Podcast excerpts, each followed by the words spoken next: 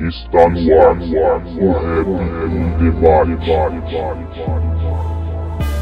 I still have a dream. It is a dream deeply rooted in the American dream. I have a dream. which we intend to bring into existence by any means necessary. Mediante la lucha revolucionaria, la esperanza de un mundo mejor.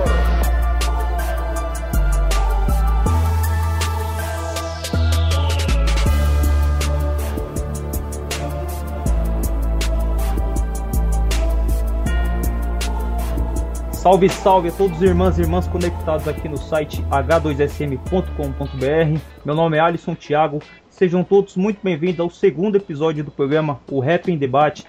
Estamos aqui novamente para falar de temas ligados à cultura hip hop, ao rap nacional e também à literatura periférica. Como eu falei no episódio anterior que eu gravei com o Marcão Aborígene, o objetivo desse espaço é ser um instrumento de informação, conhecimento, troca de ideias e principalmente de militância. É mostrar que o rap é muito mais que simplesmente uma música. Ele é uma ferramenta social de mudança, certo? E o nosso convidado de hoje, ele é exemplo vivo disso. Ele que tem andado por muitos lugares para levar a liberdade através dos seus versos. Ele nasceu no interior de São Paulo, ele é rapper fundador do grupo Shekinah Rap, integrante da banda Digital Bomb, arte educador, autor do livro Liberdade dos Meus Versos. E como ele mesmo se auto-intitula no livro dele, mano, ele é um sonhador nato. É isso mesmo, Marcelo? Isso mesmo, salve, salve todo mundo que tá aí na escuta. E é isso, né, mano? O, o, o homem sem sonho, ele não tem motivo pra acordar de manhã, né, velho? Então você é sonhar e, e acordar no seu dia pra batalhar aquele sonho. Mas, como fala o meu mano Renan, não, não pode deixar o sonho morrer no travesseiro, né, mano? Tem que levantar e sair agindo, e é nessa aí que a gente tá, mano, correndo. Firmeza. Marcelo Bjork, quem é conhecedor de rap nacional sabe de quem eu tô falando, é o mano do Shekinah Rap. É, apesar dele estar nessa vertente do rap cristão, ele é muito conhecido dentro do rap nacional. É, já cantou com, com Renan Inquérito, que ele citou, já tocou em, em várias rádios aí de rap nacional. Certo? E aí, Bjork, tudo bem com você, irmão? Tudo na paz, mano. No corre de sempre e, e na paz, na tranquilidade, mano, de Deus, de boa. Ô, firmeza, mano. Ô, ô Bjork, apresenta aí pra gente, mano. Dá um release da sua vida aí. Bom, meu nome é Bjork, Marcelo Bjork. O, o, o lance do Bjork realmente não é não é nome artístico, é nome mesmo. Tem gente que acha que é artístico e tal, e não é não, é Marcelo Bjork mesmo, meu nome. E bom, eu fundei o Shekinah Rap em, em 1997 ou 8, não, não, não me recordo muito bem. Acho que 98. E com o Shekinah Rap nós gravamos dois CDs, é, lançamos dois videoclipes, numa época que nem era tão comum videoclipe ainda de, de grupos de rap, e com uma qualidade legal, e, e esses clipes nos, nos ajudou bastante a, a- a aparecer na cena e fazer vários rolês por vários lugares do Brasil. E estamos nesse corre de rap até hoje, mano. Então, é, e depois, há um ano e meio atrás, dois anos, a gente montei um projeto paralelo com uma banda de rapcore chamada Digital Bomb que é uma mistura que eu particularmente gosto muito de rap com rock. É, faço trabalho também como arte educador em alguns centros de ressocialização para adolescentes. E recentemente, há um ano, lancei um livro sobre esse tema. E tamo aí, mano, no corre de, no, direto e, e pronto para mais envolvimento e mais atividade amanhã. E assim que, que acontece, né, mano? Firmeza, Bjork. Há quanto tempo que você é cristão? Eu me converti ao cristianismo, eu tinha 18 anos, eu tô com 35. Então. 17. 17 anos, você é melhor de matemática que eu. Eu ia demorar aqui e passar vergonha. 17 anos que eu conheci o, o cristianismo, então me converti. E, e desde então comecei a. O meu hip hop passou a ser deste ângulo, né? É, desse foco, dessa linha de, de, de mentalidade de um pensamento cristão. É, não desse cristão embalado de mercado de hoje, mas num pensamento. O mercado gospel, né, mano? Que até tem que haver uma separação entre o gospel e o cristão, né? É, tem que haver uma separação entre o evangelho e o evangélico, né? Exato. Se o evangelho do evangélico ele é um negócio meio estranho. E eu sempre tentei manter nessa foco do cristianismo puro, simples, tranquilão, daquele Jesus que caminhava com o pecador, daquele Jesus que dava um rolê em todo lugar e que era referência ali no meio, né?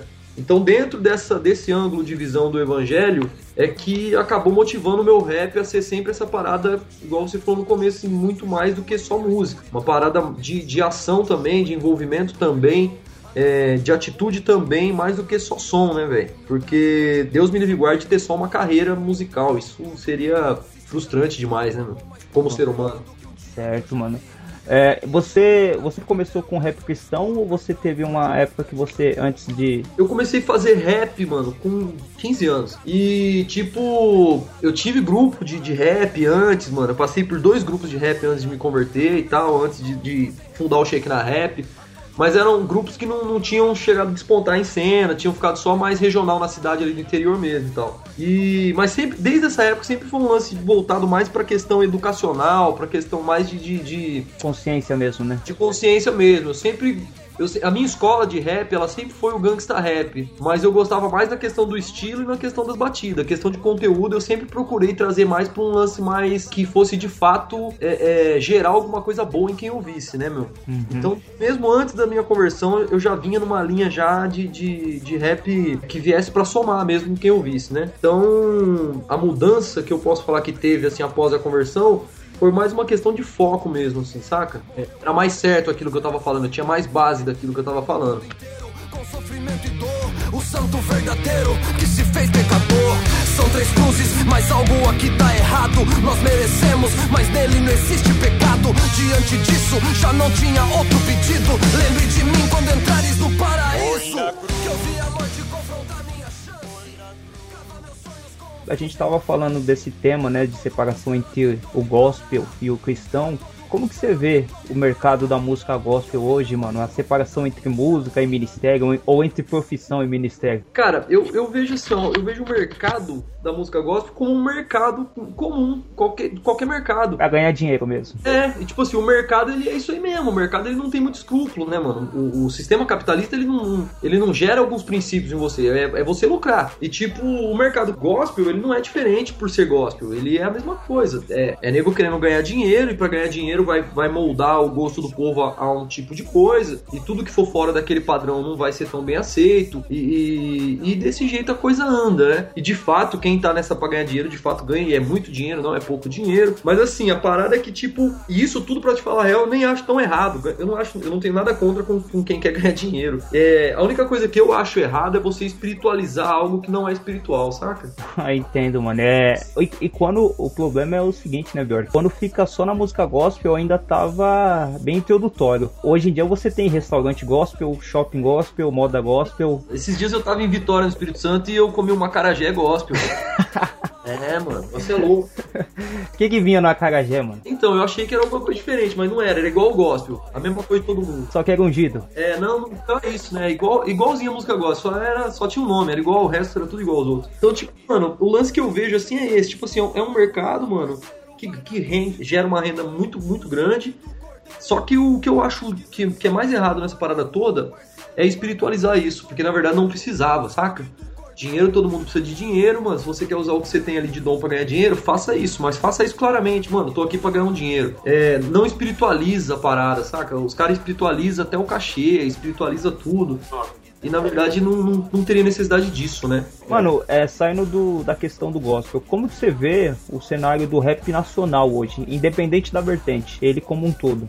Cara, eu vejo, assim, ó, eu analisando, cara, eu vejo. Eu, eu passei pela mudança, né, mano, toda que aconteceu no rap. Eu curto rap desde a, desde a época de 90, mano. Eu peguei o ano de 94, que foi um ano mágico no rap, e eu vi toda a mudança que aconteceu, mano. De, de, de longe, mas vi. Mas, tipo, eu, eu analiso, assim, coisas muito boas que aconteceram hoje, e analiso um monte de coisas que não foram tão boas. Então, assim, em termos de, de relevância em mídia, de tá, de aparecer, eu acho que melhorou muito. Assim, o rap hoje tem portas que antigamente não tinha. Só que eu acho que o preço que isso tá custando é um pouco caro demais. Então eu percebo assim que em termos de, de compromisso com o rap, com a cultura, em compromisso com a questão do, do próprio jovem que é ouvinte, eu acho que nisso a gente anda perdendo muito. Claro que vem muita gente boa, com a cena crescendo e tal, mas também vem muita gente também oportunista, mano, que tá aí pra ganhar um dinheiro porque agora tá dando uma grana. E nisso acaba ficando tudo misturado no mesmo bolo, né? Então esse lado eu vejo como, como uma perca, mas, mas não posso falar de tudo tá perdido não, né? Mano? Teve muita coisa que, que, que foi evolução também e tal.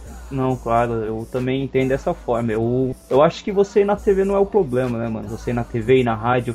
O, o grande não. problema é, é você moldar o seu discurso. É, ninguém assina contrato com a favela falando que vai ser é, militante de movimento social ou da favela. O grande problema é quando a TV ou, ou o rádio ele ele molda o seu discurso e fala, olha, você vai vir aqui, você vai ter que cantar determinada música, vai ter que se apresentar de determinada maneira para ganhar dinheiro. Se o cara quer ganhar dinheiro com rap, ele tem que ser explícito e falar que ele quer ganhar dinheiro, né? Não, não há problema nenhum, até porque o rap, o rap não tem uma, uma constituição nele. Com certeza.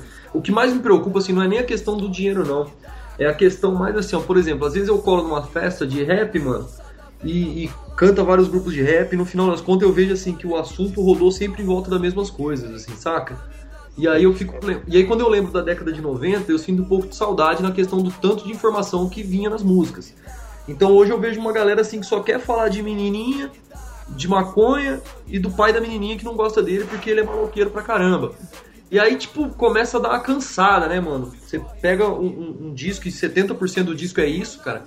Aí eu lembro um pouco da década de 90 e como eu sou um cara que sempre gostou de GOG, sempre gostou de cara que escrevia muito, muito mesmo. Ó, oh, dois. É, então. Então pra mim é um pouco estranho ver. Mas é claro que, tipo assim, é cada um na sua liberdade, cada um fala do que quer, né, mano?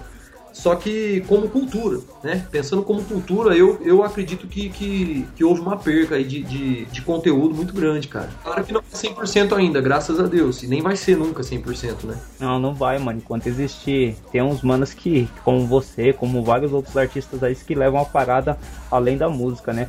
E é, e é como eu tava falando, eu falei com o Marcão no programa passado, né? A gente tava falando sobre a questão da música, a música pela música sem nenhum objetivo social, nem objetivo de mudança. É porque o rap o, o, o, tá, na, tá na identidade do negócio, né, mano? Tá tipo no, no, na certidão de nascimento do bagulho, tá isso aí, né?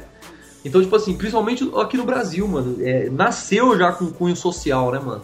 É, nasceu sendo discurso de quem não tinha voz, nasceu sendo uma, uma pá de coisa que aí hoje, que, que tá numa ascensão maior, é, pessoas chegam e elas não têm nenhum compromisso com, esse, com essa condição de nascimento da música, né? Com a forma que ela nasceu. Eles vêm e falam, bom, eu vou fazer de qualquer jeito, e a impressão que dá é que quando você ouve é, é, um tipo de rap desse, é que nunca existiu uma época em que o rap foi um negócio de, de protesto, de reivindicação de alguma coisa. Então, tipo, nesse ponto eu acho muito estranho, cara. Saca? Pra mim ainda é um negócio estranho de difícil de digerir ainda, saca? O complicado é que essa rapaziada nova, ela acaba discriminando esse rap antigo, né? Você vai falar de GOG, o Racionais não, que o Racionais é muito popular, mas você vai falar de GOG, de Sistema Negro, essa rapaziada não quer ouvir, mano. Ah, isso aí não dá. O negócio hoje é, são os novos, né? E você sabe que é o louco, porque assim, nem é uma. E nem é, é questão dos novos e dos velhos, assim, porque, tipo assim.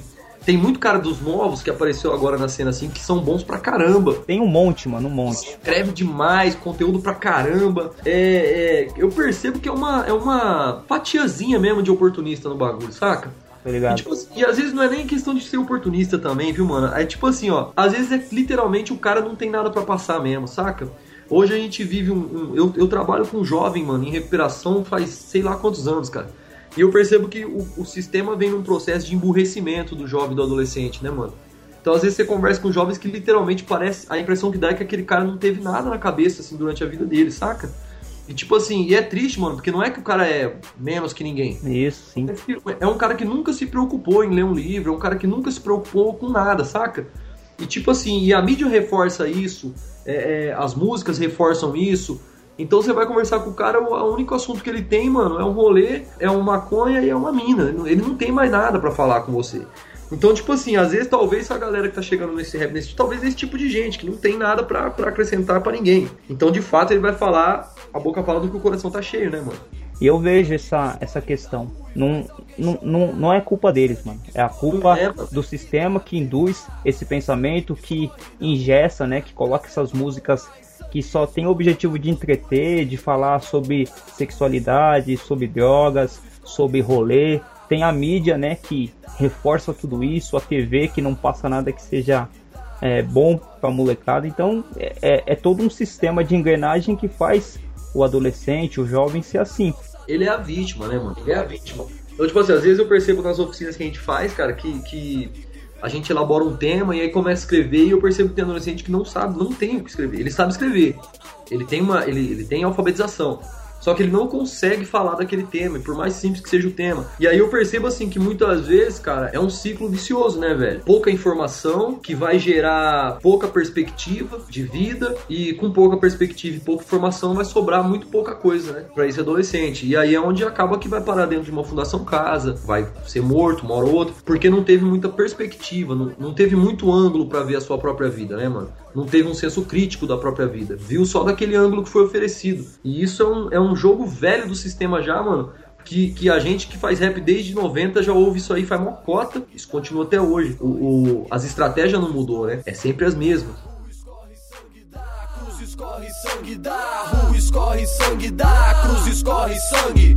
Sangue que escorre da rua e faz alguém chorar. Sangue que escorre da cruz é vida viva. Sangue que escorre na rua pra trazer dor. Mas sangue escorreu da cruz por esse rimador. Da rua escorre sangue da cruz, escorre sangue da rua, escorre sangue da cruz, escorre sangue da rua, escorre sangue da cruz, escorre sangue da Bjork, é, quando eu fiz o contato com você, mano, te convidando pra participar aqui, você tava em, em Vitória, no Espírito Santo, né, mano? Você tava na, num Ministério de Missão Urbana. O, conta pra gente, mano, co- como que funciona esse Ministério de Missão Urbana?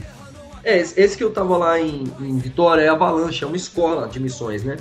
Certo? Então lá ele, o ano todo tem escolas de dois meses, quatro meses para os alunos. Aí vão alunos do Brasil todo que são cristãos que se interessam por missões urbanas, missões regionais ali da sua própria cidade. E ali eles têm aulas de diversos temas, e não só missão urbana, mas lá também tem, tem aula de sexualidade. É várias situações ali que ajudam as pessoas e tal a estar aprendendo a lidar com os problemas cotidianos da- das grandes cidades, né, meu? E eu já faz algum tempo que eu tenho ido lá para participar das escolas e para dar aula no- sobre esse trabalho de socioeducativo. É um negócio que eu tenho gostado bastante, cara, e tenho me envolvido bastante. Não só lá na escola, mas a gente sempre faz a convite de algumas igrejas, seminários também de dois, três dias em igrejas, para falar sobre missões urbanas, né, com a, com a igreja local, que é bem legal, mano, é bem interessante, até pelo sentido, assim, de despertar na igreja esse interesse em interagir com a comunidade onde ela tá inserida, né. O que, que você acha da importância da igreja atuar na sociedade? Cara, eu acho de vital, vital, vital, vital importância. E acho, inclusive, que atua muito pouco. É, você pega hoje num- num- num- em qualquer periferia do Brasil todo que você vai, tem bastante igreja. Bastante igreja. E se você entra, hoje tem, tem bairros de periferia que tem mais igreja do que boteco, mano. E boteco sempre foi recordista em periferia, né, mano? Oi, mano. Mas aí você entra dentro de qualquer uma dessas igrejas, cara, e troca ideia, sempre vai ter pelo menos um cara ali que era de um corre errado e que hoje não é mais, saca? Hum. Então, tipo assim, quando existe essa interação, é de vital importância e, mano, muito, muito bom pra sociedade no geral. É, o problema é que muitas vezes não existe essa interação pessoal e às vezes quer, quer rolar uma interação, mas uma interação mais midiática, né? Então, são pastores debatendo casos na TV que não deveriam estar debatendo na TV, às vezes, é, gerando um monte de inimigos que não deveriam estar gerando. Então, tipo assim, a interação que eu falo da, da, da igreja atuar na sociedade seria nesse sentido, que é geralmente o que a gente costuma ministrar quando a gente vai fazer esse seminário de missões urbanas. É sobre a igreja ter uma interação com a comunidade ela tá, onde ela está inserida e entender que se ela está naquele bairro, ela não serve para servir só os membros da igreja, ela serve para servir aquele bairro. E dentro desse, dessas ideias todas, cara, a gente já viu projetos de igrejas que passavam a semana toda fechada e que hoje já não passam mais. Durante a semana estão abertos, oferece oficina para molecada da rua, oferece algum, algum tipo de, de, de ajuda e tá ali um local de refúgio naquela comunidade onde a pessoa sabe que ela pode contar. Então, nesse sentido, eu acho que é de vital importância e deveria ter mais esse envolvimento, bem mais. Ah, eu também acho, cara. Eu acho que já passou da, da hora da igreja começar a atuar na sociedade e fazer o papel de cristão, que é tentar mudar o meio em que ela vive. Não empurrar o evangelho goela abaixo das pessoas, Pode crer. mas mostrar esse amor que tanto pega, né? O amor de Cristo e, e atuar. Cara, teve. Eu vi no site, se eu não me engano, foi no site Gospel Beat, de uma matéria que, que eles fizeram com você. Não sei se foi reportagem ou se eles. Enfim, eu não, não vou saber o que foi. Tava tendo pessoal, se eu não me engano, é dessa avalanche das missões urbanas que vocês estavam no show da Nívia Soares e vocês fizeram uma ação estratégica ali para falar sobre o abuso infantil. Foi isso? Foi isso, mano. Isso aí rolou no ano passado. Foi um festival gospel bem grande que teve no interior de São Paulo chamado Gospel Live Festival. E na verdade eram vários shows. Era o dia todo, era um festival, foi dois dias. Festival muito enorme mesmo, uma estrutura absurda. E o Digital Bomb tinha tocado e a Avalanche tava com uma base instalada lá no meio. E aí eles fizeram do- duas intervenções. Uma sobre tráfico humano e outra sobre abuso sexual infantil. E, e nós fizemos. E essa do abuso sexual infantil foi bem no dia que o Digital tocou e eu tava lá presente. A gente fez a intervenção no meio do show, e era bem na hora do show da Nível, é, para chamar a atenção da galera para essa discussão e para esse problema, que também é um problema é, real dentro das próprias igrejas também, infelizmente. E foi uma experiência bem, bem legal. Firmeza, mano. E nessa matéria mesmo foi citado que alguns irmãos da própria igreja ali que estavam assistindo o show ficaram descontentes com a ação, né? Acharam que ali não era a hora, não era o lugar. Teve isso? Teve, mano, teve sim. É, é, na verdade, teve gente que até jogou latinha de refrigerante na frente. Ainda bem que não foi de É. cerveja, né, mano? É, ainda bem.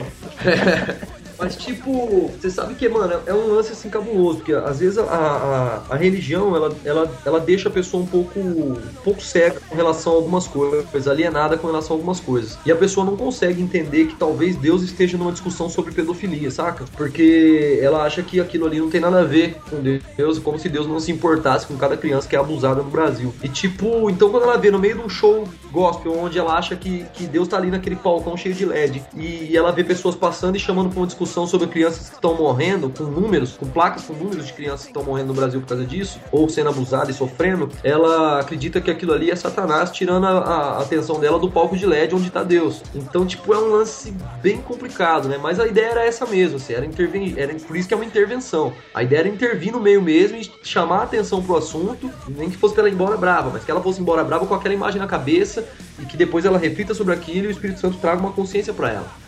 Porque, como a gente falou aqui no começo, isso é papel da igreja também e a igreja deve intervir em todas essas áreas da sociedade, principalmente nessas problemáticas, né? É engraçado, né, mano? É, as pessoas que vão em, nas igrejas, não todas, né, mas uma parte, acha que, que a igreja ela é uma redoma isolada, né? Não entende que a igreja, como qualquer outra instituição, é uma extensão do mundo cotidiano que a gente vive. E se no mundo que a gente vive existe racismo, existe pedofilia, existe violência sexual contra crianças, muitas das vezes na igreja vai existir, né, cara? Então a, a igreja não tá isenta desse problema.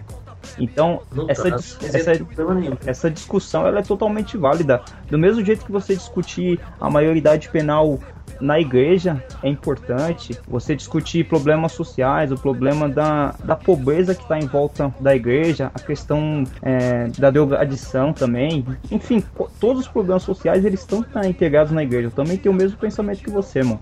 Eu acho que a igreja não pode fugir disso e eu entendo que o grande problema hoje são os líderes, né, mano? O pastor, alguns pastores, eles não querem se envolver nesse problema. É, você sabe que, tipo assim, na, na, na- parada toda, no fim das contas, é claro que existe muito oportunista no meio do negócio, como há em tudo, né, meu? Sim. A real aqui na parada toda, cara, é que a, a igreja, ela, ela é mais do que uma instituição aqui da Terra, né, mano? Ela é algo de fato que Deus tem um interesse, que Deus é, estipulou e que Deus tem um cuidado com ela. Certo. Então, por mais que tem vagabundo pra caramba, por mais que tem pilantra pra caramba, sempre existe uma galera de verdade aí, saca? Só que o que acontece é que muitas vezes os de verdade eles não estão com um horário no rádio nem um horário na TV, eles estão mais é fazendo pra rua mesmo. Você encontra de verdade mais nos becos, né? Você encontra a galera mais na, na quebrada, pondo a mão na massa mesmo. É, graças a Deus, cara, eu conheço muita gente dessa linha do- dos que são de verdade, que foi ainda o que eu, me ajudou a não pegar um ranço assim da, da instituição em si, saca? Por entender que é do interesse de Deus e que Deus tem um carinho pela parada entender que existe gente que tá de verdade no negócio. Então, tipo, quando eu, eu olho assim pra essa situação toda, cara, é, ao mesmo tempo que eu vejo uma negligência em, em várias áreas, eu vejo também várias áreas tentando se mexer e tentando até aprender sobre, sobre coisas que não, não é do cotidiano da pessoa. Só pra ela poder atuar, saca? Por exemplo, nessa escola da Avalanche mesmo desse ano, tinha gente do Brasil todo, tinha gente do Sul, tinha gente do Nordeste, de Curitiba, São Paulo, de todo lugar do Brasil lá em Vitória. E, e era muito doido porque assim, comecei a olhar pros alunos durante a aula de missões urbanas e tal, e eu fiquei olhando o perfil de cada um e eu falei, pô, tem gente aqui que não tinha o porquê de estar se preocupando com um adolescente que tá preso, ou com um adolescente viciado, ou com, com, sei lá, com prostitutas, ou sei lá o que que, que vão trabalhar na igreja deles lá pra tentar ajudar. Só que estão aqui pra tentar aprender a lidar com isso aí, saca? E eu achei muito engraçado, porque às vezes tem aluno lá que, tipo assim, o cara é advogado, é, é, o cara é todo certinho, você olha pra ele assim, um cara todo corretinho, e tá querendo aprender como é que atua no meio da rua com, com os loucos pra poder ser uma opção. Que da hora, mano. Então isso assim, isso, isso, me, isso me emociona muito, assim, sabe? Da, parte da igreja, da parte de Deus. Porque eu sei que é Deus que toca no coração da galera. Porque de fato, pra gente que é da rua, é fácil lidar. Eu tenho uma linguagem que é fácil lidar. Com um adolescente que tá preso, com um adolescente que tá solto, que tá no crime. Eu tenho um histórico, então eu tenho, eu tenho facilidade. Mas pra uma pessoa já que vem do histórico totalmente diferente e ela tá se interessando, então isso é muito legal. Então, assim, de tudo, como, como eu falei na questão do rap, eu falo a questão de igreja. Graças a Deus que de tudo não tá perdido, saca? E isso é o que anima pra caminhada.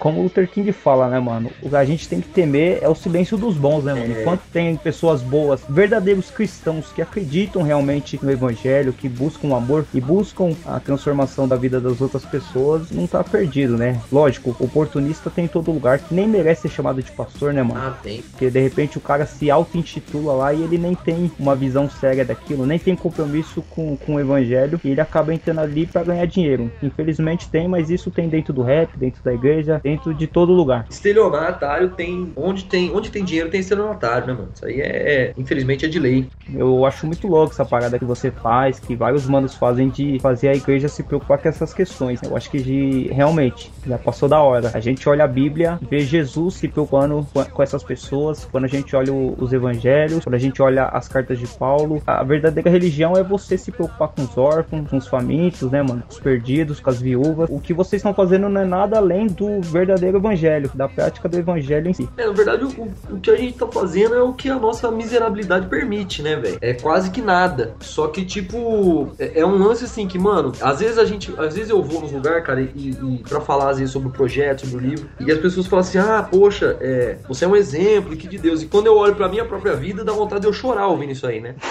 É, porque eu falo assim, nossa, quem dera, né, mano? Se eu fosse mesmo isso tudo, eu estaria fazendo três vezes mais e tal. A gente também tem nossas limitações, nossas lutas, nossas frustrações, né, mano? Só que a realidade, cara, é que, tipo assim, quando, quando eu olho pro, pro, pro evangelho como um todo, né, mano? Eu entendo que ele é uma causa maior do que minha vida, né, mano? E, na verdade, o que torna o evangelho atraente é, de fato, ele ser uma causa maior do que a nossa própria vida. Então, tipo assim, não tem como, mano, eu travar na minha própria vida e eu me fechar nos meus próprios, na minha própria picuinha, meus próprios problemas, sendo que eu tenho diante de mim uma causa maior do que eu, saca? É o que acaba motivando de você mesmo, mano, às vezes aos pedaços se juntar e fazer as paradas, saca? Porque de fato, mano, precisa, né, velho? De fato, o evangelho ele é uma alternativa, mano. Aliás, ele é a alternativa pra uma galera que tá aí, mano, igual a situação muitas vezes desses adolescentes, mano, que às vezes até quer uma mudança, mas não tem força pra isso, não tem coragem de dar uns passos e tal. E essa ideia toda do projeto surge como uma, uma alternativa pra esse adolescente mesmo, saca? Pra tentar enxergar a própria vida de um outro ângulo. E graças a Deus tem muito fruto, cara. Deu muito certo. Já conheci muito moleque que passou pelo projeto e que hoje tá firmão. Estamos atendendo agora aqui em Belo Horizonte. Estamos fixo em duas casas com oficina de literatura e rap. E estamos fixo em mais duas com oficinas de grafite, cara. E já vimos moleque já assim, ó, transformar, saca?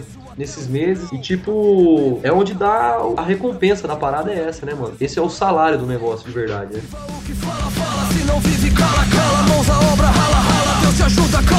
Luta não é opção, vencer sempre foi decisão. Se a vida é renúncia, irmão, viver é morrer em ação. Eu disse não pra aquela voz que tentou me enganar. Revolução é agora, não tenho que esperar. Me posiciono por dentro, há muito que mudar. Há muito que mudar, há muito que mudar. Eu disse não pra aquela voz que tentou me enganar. Revolução é agora. Mano, é, pra terminar esse assunto entre sociedade e a religião, a bancada evangélica ela te representa, mano? Nem no nome, mano, mas nunca. Mano, aquilo ali é um desserviço pro, pro, pro evangelho do reino. É um desserviço pro, pro evangélico do Brasil, é um desserviço pra igreja de Cristo, é um desserviço pra Cristo. Ali, mano, é lamentável. É, é um bando de interesseiro jogando com interesses próprios e querendo levantar uma bandeira de Jesus no meio do negócio, saca? Não me representa jamais. Eu olho pra essa galera e eu, eu, eu vejo a mesma necessidade que eu vejo nos meninos que estão puxando pena quando eu trabalho com eles. Necessidade que Jesus entre na vida deles, cara. Urgente pra fazer transformação, porque é, são pessoas perdidas, mano. São pessoas perdidas. Homens que se dizem cristãos defendendo o armamento, defendendo a, a diminuição da maioridade penal, falando que bandido bom é bandido morto. Enquanto rouba pra caramba, né? Isso, enquanto existem casos aí evidentes de, de desvio de dinheiro. E o engraçado é que essas pessoas, não sei, mano, parece que elas leem uma Bíblia diferente. Porque você pega o Evangelho de Jesus, Jesus foi preso político, foi morto, condenado, né, mano? Ele só andou com pessoas que hoje a sociedade discrimina. E isso é, é um tema até de uma letra sua, né, mano? É Quer Me Ver? É. Fala um pouco dessa letra aí, mano. Ó, a Quer Me Ver, mano, ela- foi do segundo disco do, do Shekinah, né? Do Rimas de Sangue. Eu escrevi essa letra, cara, quando eu tinha, eu tinha assistido um DVD, velho, da Nívia Soares, olha que viagem. O bastidor desse DVD era só sobre trabalho social. Certo. E o cara dava uma ideia que ele fazia evangelismo com. Ele trabalhava com garotas de programa, saca? Tô ligado. tirar as minas dessa vida mesmo, restaurar a vida das minas e tal. E aí ele pegou e falou assim, que ele conhecia, ele passou a conhecer de fato Deus quando ele foi andar com os perdidos tal. E eu lembro que essa foi algo assim, eu não lembro certo o jeito que ele falou não, mas foi algo assim, que Deus tava ali na rua e tal. E eu lembro que eu fiquei chapado nessa ideia, eu já concordava com isso tudo. E aí eu peguei e escrevi, mano, a, a,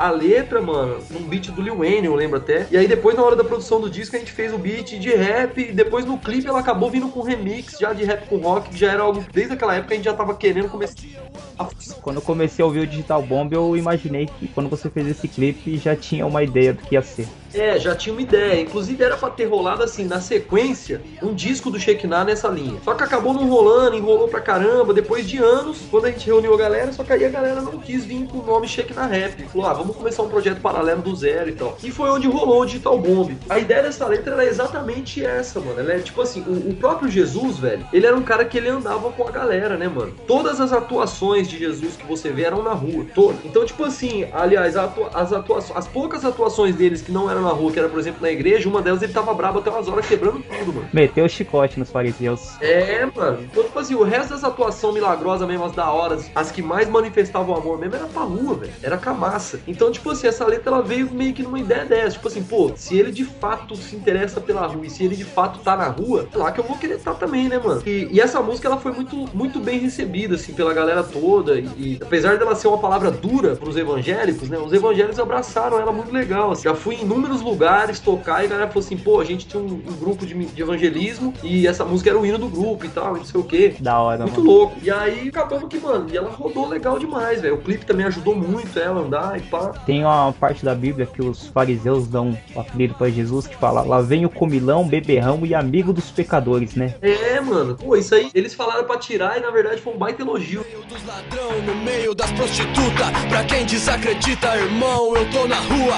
Presente nas quebradas, nas favelas e nos becos. Lugares que se passa não vai porque tem medo. Mas onde cê quer me achar? Se esse é o meu lugar, os que eu amo tão lá.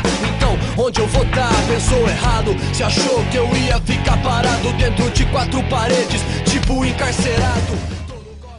Firmeza, Bjork. Agora a gente vai pra parte principal, mano, acho que dessa conversa, que é falar sobre o livro que você escreveu, chamado Liberdade dos Meus Versos. É sobre um trabalho com os meninos da Fundação Casa. É só aqui de São Paulo o livro? É, o livro é, mano. O livro foi, foi escrito no, no período que eu ainda morava aí e que foi os primeiros 3 a 5 anos do projeto. Conta aí, mano, como, como iniciou o projeto, como que se deu essa ideia aí? É, eu morava no interior de São Paulo, em Votuporanga, né? Uma cidade bem pequena é, na região noroeste do estado. E a gente começou a fazer umas visitas numa casa semi-liberdade pra fazer show mesmo pros moleques, tocar um rap e tal. E aí eu recebi a proposta de fazer um projeto pra trabalhar rap com eles. E aí eu fui, mano. Fiz essa parada, a gente começou lá. Só que Deus, ele tem uns planos maior que a gente sempre, né, mano? E acabou que dessa semi-liberdade eu mudei pra São José do Rio Preto, que era uma cidade maior, onde tinha uma unidade de regime fechado. Porque a ideia era que esse projeto entrasse no regime fechado. Só que de lá, cara, acabou rodando, velho. Rodando quase o estado todo. Foi 22 unidades do estado de São Paulo e 16 cidades diferentes. Foi um rolê doido com o projeto dentro das unidades da Fundação Casa. Você apresenta no livro que você não pretende criticar o sistema institucional da Fundação Casa, né? O seu objetivo é falar sobre os jovens que estão ali, né? Que estão cumprindo medida socioeducativa e que você quer protagonizar a história deles. A Fundação a gente já sabe dos problemas que ela tem, tanto dela quanto do sistema carcerário adulto. Só que o seu objetivo não foi criticar a Fundação, né, mano? Não, de momento algum. Porque assim, ó, é, na verdade, se eu tivesse feito isso, eu teria vendido mais livros, talvez eu teria tido um, um contrato com uma editora super grande. Só que o adolescente em si, que é o que mais precisa ser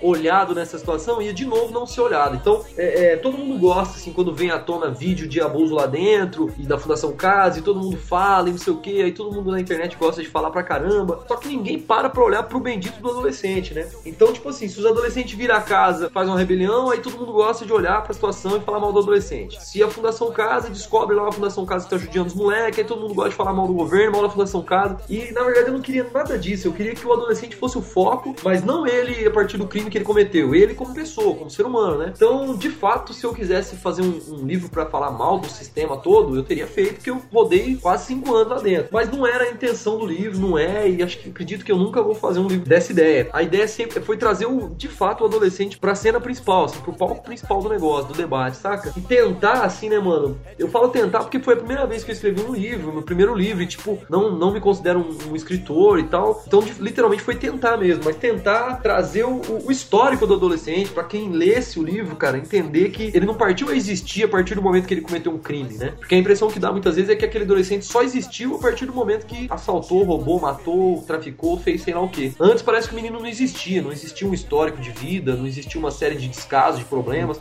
Então a ideia era trazer essa reflexão. Por isso que eu abri o livro com uma epígrafe do GOG que fala a reconstituição do crime tem que ser feita anos antes. E a ideia do livro sempre foi é, trazer essa parada do adolescente como um todo, para que quem lesse passasse a conhecer o ser humano adolescente cumprindo medidas socioeducativas. Pode crer, mano. E você fala que é um livro de literatura marginal, mas porque as pessoas que são protagonistas do livro foram marginalizadas, né? Total, né, cara? Teve muitas vezes, cara, de eu conversar com adolescentes assim, cara, e quando eles contaram a história deles para mim assim, eu parar para pensar e falar, cara, esse cara tá onde exatamente ele tinha que estar. Tá. Não, não, tinha outra opção pra esse menino, cara. É, foi, é uma série de descasos. É claro que nada, nada disso que a gente fala, quando a gente fala de ser humano, nada é, nada é absoluto. Ser humano, cada um é cada um, velho. É, é, é claro que eu vi adolescente que teve toda a condição para ser diferente, que tava ali cheio de problema e tal, mas a maioria, a grande maioria, e quando eu falo de grande maioria, é coisa de 90% para cima, são adolescentes com família desestruturada, são adolescentes com sérios problemas, são adolescentes que não, tiveram muita estrutura para refletir, pensar sobre suas vidas e tal. Mano, é, como que foi no, no começo? Você chegou lá, você teve uma receptividade ou eles ainda olharam com desconfiança? Porque eu, eu, imagino, mano, que mesmo você sendo um cara da rua, né? Você até no livro você fala que você é um cara com roupa de rap, tatuagem. Então eles têm um outro olhar sobre você, mas geralmente quem vai lá vai lá para julgar, para retirar alguma coisa deles, né, mano? Ninguém vai para levar algo de bom para aqueles meninos eles são muito espertos, mano. Então, assim, eles rapidamente eles ganham quem tá por eles e quem não tá, saca? Então, tipo assim, rapidamente eles já ganham, já, mano, que a ideia do projeto é essa mesmo, e, e que a gente tá ali para somar com eles e tal. Então, eu, eu nunca tive um problema, nunca tive problema mesmo, assim. Até agora, esse mês de fevereiro, eu passei a assumir uma outra casa aqui, que é uma casa que tá com bastante problema de rebelião, bastante problema de, de falta de respeito com, com, quem trabalha lá, os meninos tão, tão, tão pilhados mesmo. E tipo assim, até agora não, não tô tendo problema lá, mano. A gente fez uma visita lá, agora em fevereiro eu começo a partir de quinta-feira direto. E tipo, não temos problema até agora não. E lá, e lá dentro, cara, o respeito ele é uma, ele é uma via de mão dupla. Se você vai, o respeito volta. Você vai com respeito, o respeito volta. E é assim que a parada funciona. Então, eu hostilidade da parte dos adolescentes eu nunca eu não encontrei ainda. Às vezes eu encontrei de algumas partes, de algumas casas. Hostilidade por trabalhar com rap, porque é algo que o menino gosta, então os caras entendem que não ia ser legal. Só que essa hostilidade durou uma aula hora que eles viu de fato o que, que era o projeto, eles passaram a gostar e curtir e tal. Teve casa em São Paulo, por exemplo, que eu passei, que não aceitava trabalhar com rap. E hoje tem gente trabalhando fixo com rap lá dentro. Eu fui semana passada do sarau do Alessandro Buzo e tem um grupo lá que tá fazendo trabalho na Fundação Casa, aqui em São Paulo. E eles falam que se você falar que é rap, as pessoas já olham torto. Então você tem que falar que você vai fazer uma poesia, você vai fazer um sarau, para você amenizar esse olhar de desconfiança que as pessoas têm em relação ao rap, porque o rap ele ainda traz essa bagagem marginalizada, né?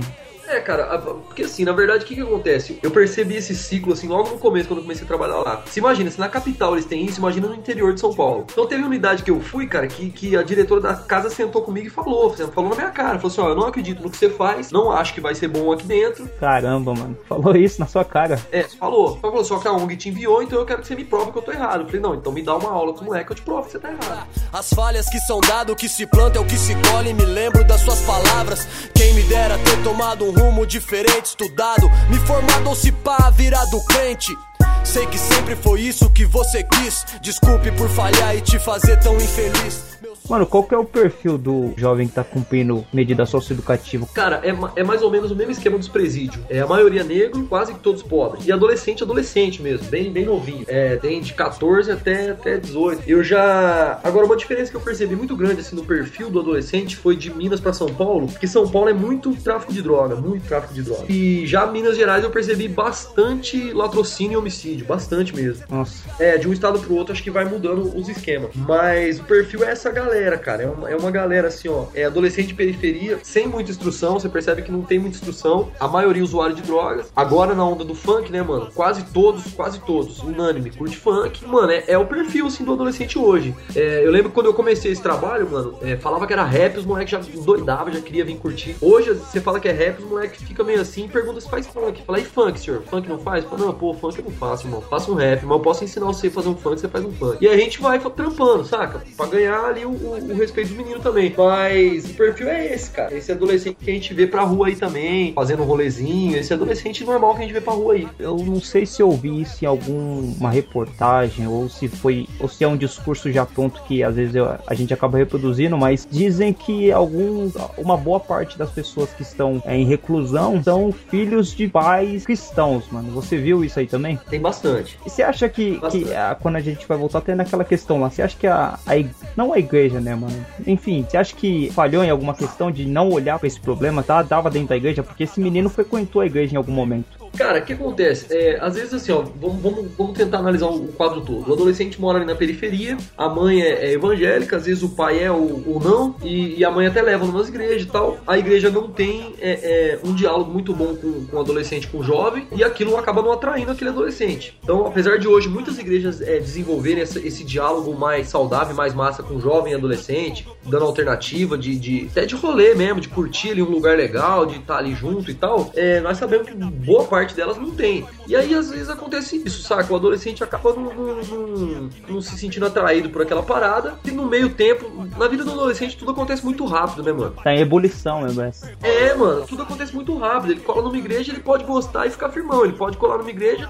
não gostar e amanhã resolver traficar droga, mano. Então, tipo, é tudo muito rápido. Existe muito atrativo pro adolescente. E hoje, cara, o que eu percebo, assim, é que nesse movimento capitalista todo, assim, do mais importa ter do que ser, é, eu percebo que o adolescente acaba caindo nessas fitas. Porque, tipo assim, o cara quer grana. O cara quer ter um tênisão da hora, o cara quer ter um celularzão legal e o cara quer andar numa moto boa. Quer... E aí, mano, a periferia oferece pro cara, só que de um jeito errado, né? Então, tipo assim, o que eu percebo, assim, como, como nessa questão de pais que às vezes são evangélicos e tal, muitas vezes é isso, cara. Tipo assim, a igreja não foi um atrativo pro adolescente e talvez a família, o pai, a mãe, mesmo mesmo sendo cristão, não tiveram uma estrutura pra dialogar com esse adolescente. Porque quando eu falo assim que a família às vezes não tem estrutura, não significa que o pai é bandido também ou que a mãe tá presa, às vezes até não, até são pessoas de bem. Mas de fato não tem uma estrutura, não tem nem tato de sentar com esse moleque e conseguir trocar uma ideia na hora com ele. São pessoas muito humildes, muito simples e às vezes não tem essa pegada. E às vezes também são pessoas humildes, cara, que, que hoje que acontece? O adolescente hoje ele tem acesso à informação mais do que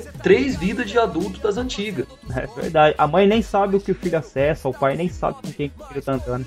Às vezes, se o filho pegar pra contar, mas não sabe o que ela fala sobre aquilo. Então, tipo, pra essa situação é muito complicado, assim. Às vezes essa consciência até existe, né, mano? Mas o mundo, né, o material, ele, ele atrai também, né? Acaba que família não tem essa, esse, esse jogo de cintura de ter esse diálogo, a rua vai ter. E a rua vai ter esse diálogo de uma maneira muito errada, esse adolescente. É onde acaba que se envolve. Mas conheço muito, muito, muito adolescente que a mãe é cristã. Aquela história que a gente falou. As pessoas de dentro da igreja, elas estão sujeitas também às mesmas coisas que todo mundo. É mais uma questão de uma consciência, né?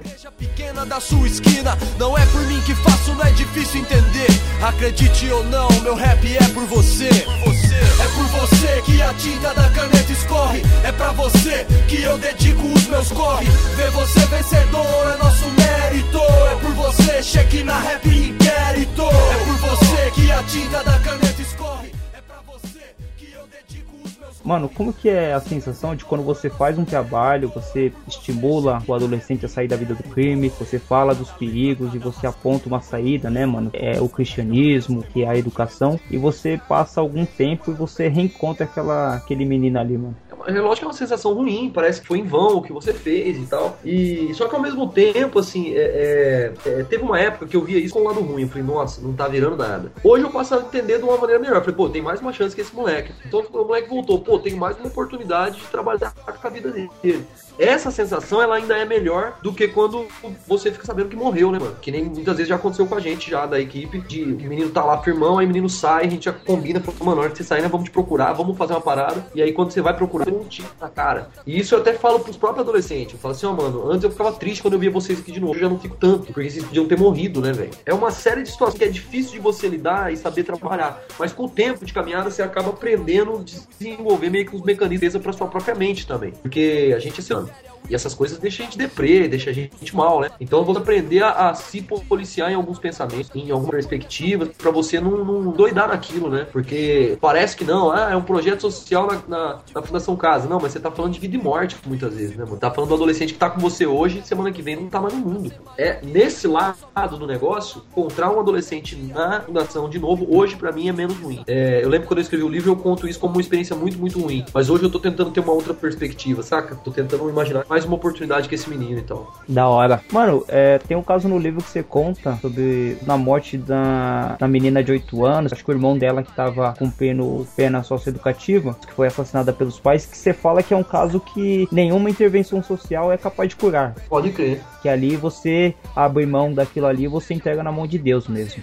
Cara, é, é uma situação assim, ó. Quando eu encontrei esse adolescente, cara, eu não lembro se foi numa terça ou numa quarta-feira, mas o fato tinha acontecido no sábado. Então, então tava tudo muito recente. É, ele tinha perdido a irmã de 8 anos assassinada. E quando eu olhei no olho desse adolescente, a gente foi pra uma sala reservada para conversar. E quando eu vi um tanto de revolta e de ódio e, e, ao mesmo tempo de medo que tava no olho desse adolescente, todo esse ódio e essa revolta era contra a própria mãe, que era quem tinha matado a filha, a menina de 8 anos. Eu, sinceramente, cara, eu não vi, eu não vi condições, assim, ó, daquele adolescente, naquele momento, vencer tudo aquilo que ele tava sentindo dentro dele. E aí eu sei que esse tipo de ação é uma parada que o Espírito Santo de Deus é capaz de fazer, cara. E conhecendo esse, bem esse sentimento, eu já perdi uma irmã assassinada e eu só consegui liberar perdão por Deus mesmo. E quando eu, por conhecer esse sentimento, cara, quando eu olhei no olho desse menino e vi essa condição, eu, eu não tive muito o que falar com esse adolescente, cara. Eu abracei ele, a gente chorou junto, oramos junto e falei para ele tomar cuidado com o sentimento, com revolta, falei para Deus e pedi para Deus guardar o coração desse menino. Só que assim, é um caso muito difícil, cara. Quando ele sair, ele não vai ter mãe, não vai ter pai, não vai ter mais irmã esperando ele, né? Infelizmente a gente se depara com várias situações dessas, onde só uma ação de Deus pode, pode fazer alguma coisa. E o que a gente nesse meio todo tenta ser é essa ferramenta para essa ação, né, velho? A ferramenta de Deus para essa ação. Então, algumas vezes dá, infelizmente, outras vezes não, né, cara? só na plateia. Eu vejo a morte dia a dia na minha porta. Quem se foi dessa vez já não importa. Agora pra mãe que chora. O que que eu falo, o que que eu digo? Pra onde foi o pai? Quem explica pro filho situações que o mundo traz na minha vida, Senhor? Pra ser maior que a dor, só mesmo o teu amor. Enquanto é dia, eu oro e clamo por justiça. Reflita nas ruas como o sol do meio-dia. O sangue escorre, eu ouço os que clamam por justiça. É, o Bjork, né, nessas andanças que você fez na Fundação Casa, você encontrou gente muito boa que é, realmente gostava do que fazia e tinha o dom para trabalhar com aquilo e tinham pessoas que estavam despreparadas para lidar com algumas situações ali, né, mano? Você conta um caso de que você estava fazendo uma palestra com jovens ali e teve um funcionário que jogou um balde de água fria neles e você também conta o caso da Dona Maria, que era um exemplo a ser seguido de funcionário, né, mano? Não, pode crer. É, em todo lugar, né, cara, tem gente que entende a causa de estar tá ali e tem gente que só tá picando cartão e cumprindo seu horário, né, mano? Então, assim, isso desde um centro socioeducativo, mano, a um hospital, a qualquer, qualquer situação. E dentro do socioeducativo não é diferente, né, mano? Já teve muitas vezes eu encontrar pessoas que estavam ali, cara, porque por que, que tá trabalhando aqui se não entendeu a função aqui dentro ainda, né? Porque a partir do momento que você tá ali dentro, seja como agente, seja como. Você é uma referência, você é um educador. Você tem como trabalhar exemplo, bons exemplos para aquele adolescente. E, e, quando as pessoas não entendem isso, dá esse tipo de confusão, é, de jogar balde de água fria no sol. Mas infelizmente, cara, pessoas que não estão dentro da visão vai ter todo lugar, né, mano? Você citou o caso da sua irmã, mano. Faz uns 5 anos, cara, eu fui num show teu que aconteceu aqui na Zona Leste de São Paulo. Foi um show que o pessoal do Culto Racional tava fazendo. Aí colou eles mesmo, Culto Racional, colou o Fé, colou o Ex-Barão. E você veio antes de cantar a música O Choro de uma Mãe, você citou o seu testemunho e você apresentou o caso da sua irmã, mano. A sua irmã foi assassinada, é isso, né? É, mano. Isso aí quando eu tinha 16 anos, acho que foi. Então, mano, você era um cara que você tinha tudo para reproduzir esse discurso de bandido bom é bandido morto, leva para casa, e você fez exatamente o contrário, mano. Você foi trabalhar com jovens que de repente fizeram a mesma coisa que alguém fez com a sua família. E como que foi essa relação aí? Inclusive, dentro do socioeducativo, você já encontrei muito adolescente que, que matou. Na, na real, cara, assim, a gente, a gente é ser humano, né, mano? E a gente sempre tem um senso de justiça. Por mais zoado que ele seja, a gente carrega dentro da gente um senso de justiça do que a gente acha que, que alguém merece ou que deixa de o que é certo, o que é errado, a gravidade de um erro e tal. E na verdade eu, eu, eu sou um ser humano normal, é claro que eu também tenho esse tipo de situação. Mas a real, cara, é que ou eu, ou eu analiso todo esse mundo do ângulo do evangelho que eu conheci, ou eu, eu, eu sou só mais um hipócrita, mano, levantando uma bandeira religiosa. Então, tipo assim, quando eu olho pelo evangelho, pelo ângulo do evangelho que eu conheço, para essa situação toda, eu vejo que o, que o Senhor que eu creio, que eu tenho como Senhor da minha vida, que é o Senhor do evangelho, Jesus Cristo, ele foi colocado numa mesma situação de ladrões. E o mais engraçado é que nessa situação, um dos ladrões não, não deu muita trela para ele, queria só se aproveitar da situação, e o outro reconheceu quem ele era. E a partir do momento que aquele cara reconheceu quem ele era, a palavra de Jesus para ele não foi assim, ó, você é um ladrão. Ele não deu um sermão no cara. Foi só para ele assim, ó, fica tranquilo que ainda hoje você vai estar comigo no paraíso. Então, quando eu analiso desse ângulo, eu vejo que o mesmo erro que o cara que matou a minha irmã cometeu, o mesmo erro que os adolescentes cometeram, não eram maiores e piores do que os erros que eu cometi. E a cruz ela não, ela não crucificou assassino, ela não e pecadores somos todos nós.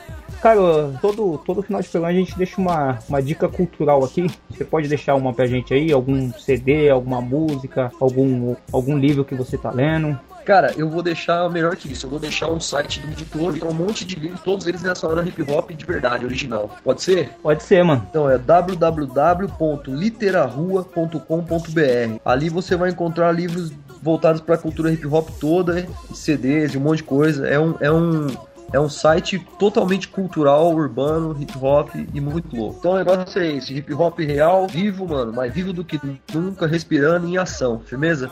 Firmeza, mano. Eu vou, eu vou reforçar essa, essa ideia do Bjork aí. Eu vou indicar o próprio livro dele, mano, Liberdade dos Meus Versos, que conta aí o trabalho do, do Bjork referente à Fundação Casa, para quem deseja saber como que é o universo ali do, dos meninos ali que estão cumprindo pena, vale a pena ler o livro e ter uma visão além da instituição, além da, da crítica social à, à Fundação Casa ou ao sistema ali.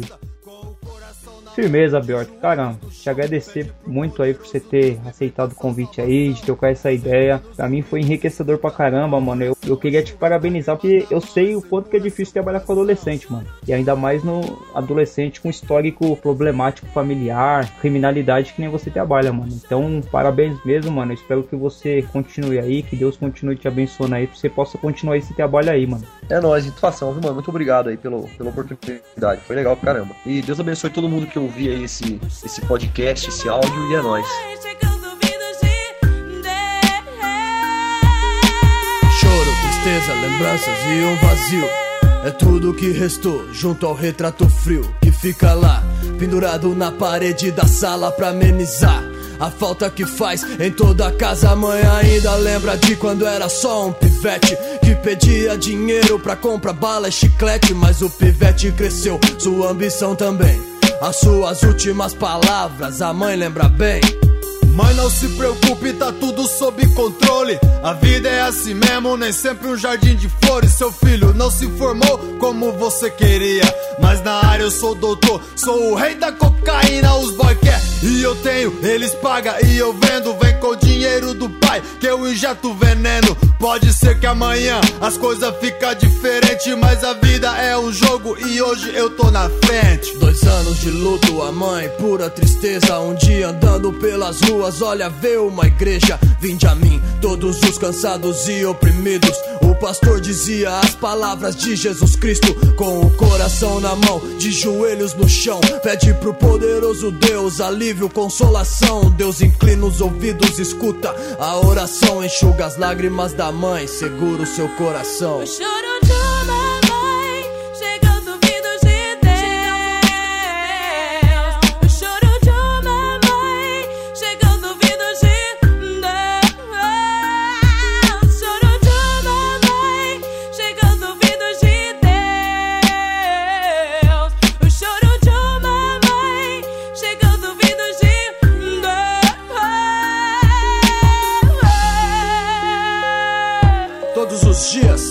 o crime faz várias vítimas.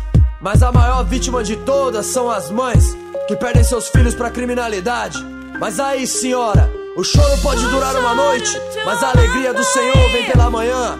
Jovem, honre teu pai e tua mãe para que prolongue os seus dias na terra. O choro de uma mãe chega aos ouvidos de Deus.